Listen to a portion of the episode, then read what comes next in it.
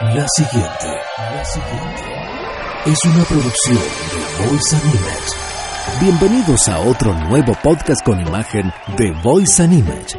Soy Rubén Suárez y hablando de tu imagen en todos los conceptos, hoy en esta entrega tenemos un gran invitado desde España.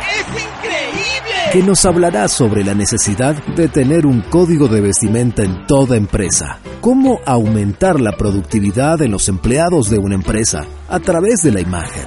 Justo Grau, nuestro gran invitado, asesor de imagen especializado en el ámbito profesional y empresarial, propietario de la empresa de asesoría de imagen Stilus Vitae, con su website stilusvitae.es y miembro de ICI Capítulo Ciudad de México.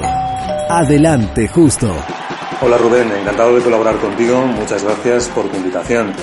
Encantado también de compartir conocimientos en relación a la asesoría de imagen contigo y con tu audiencia. Rubén, hoy voy a analizar la importancia y necesidad de la existencia de un código de vestimenta en el ámbito empresarial. Esto es, que las empresas inviertan en normas de estilo de sus empleados. Lógicamente podría abarcar varios ámbitos relacionados con la asesoría de imagen como el aspecto, la comunicación, la conducta y el protocolo. Pero en esta ocasión me centraré en el primero de ellos, el aspecto, y quién sabe, tal vez tengamos ocasión de analizar el resto de ámbitos en otra colaboración. Correcto. Rubén, por mi experiencia profesional, sin duda defiendo la existencia de un código de vestimenta que determine la imagen de los empleados. No olvidemos algo muy importante. Los empleados son la imagen de la empresa para la que trabajan en todo momento.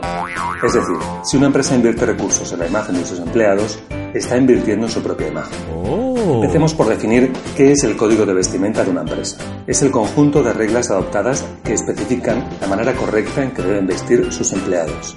El objetivo de un código de vestimenta es que los empleados se vistan de manera adecuada en el ámbito profesional, reflejando la imagen que la compañía trata de establecer o mantener conforme a su estrategia empresarial.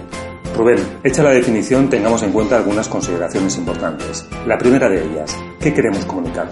En este punto es importante saber algunas cuestiones relacionadas con las líneas, las formas y los colores de la vestimenta. Por ejemplo, ¿saben ustedes que el saco cruzado denota mayor superioridad? Sería por tanto propio de directivos de una empresa. Por otro lado, ¿saben que las líneas redondeadas sugieren cercanía y amabilidad en el trato? En este caso, una camisa de picos redondeados sería apropiada para las personas que trabajan en el departamento de atención al cliente. Una segunda consideración. ¿A qué sector profesional pertenece su empresa? Dependiendo del sector de la empresa para la que trabajamos, los códigos de vestimenta pueden variar mucho. No es lo mismo un despacho de abogados, donde todos los días se debe vestir traje, que una agencia de publicidad, un sector muy informal en su modo de vestir. El código de vestimenta se adaptará, por tanto, al sector de la empresa y estará acorde con este. Y una tercera y última consideración, la jerarquía de la empresa.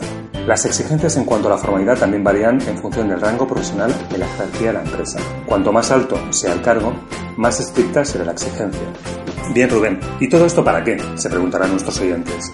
La definición y respeto del código de vestimenta en la empresa trae consigo efectos positivos. Por ejemplo, la productividad. Si la empresa invierte en el empleado, en este caso en imagen, su motivación, trabajo y productividad aumenta.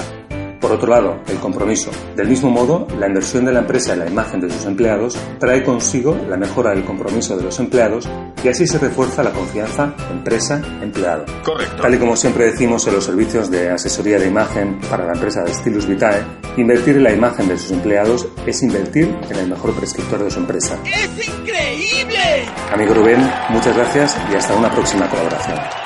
Gracias Justo por tus tips y consejos para que toda empresa tenga un mayor y mejor crecimiento en cuanto a su imagen y la de sus empleados.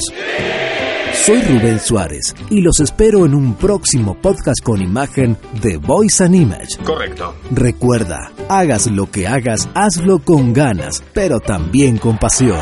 Hasta la próxima. Una producción, una producción de Voice and Image.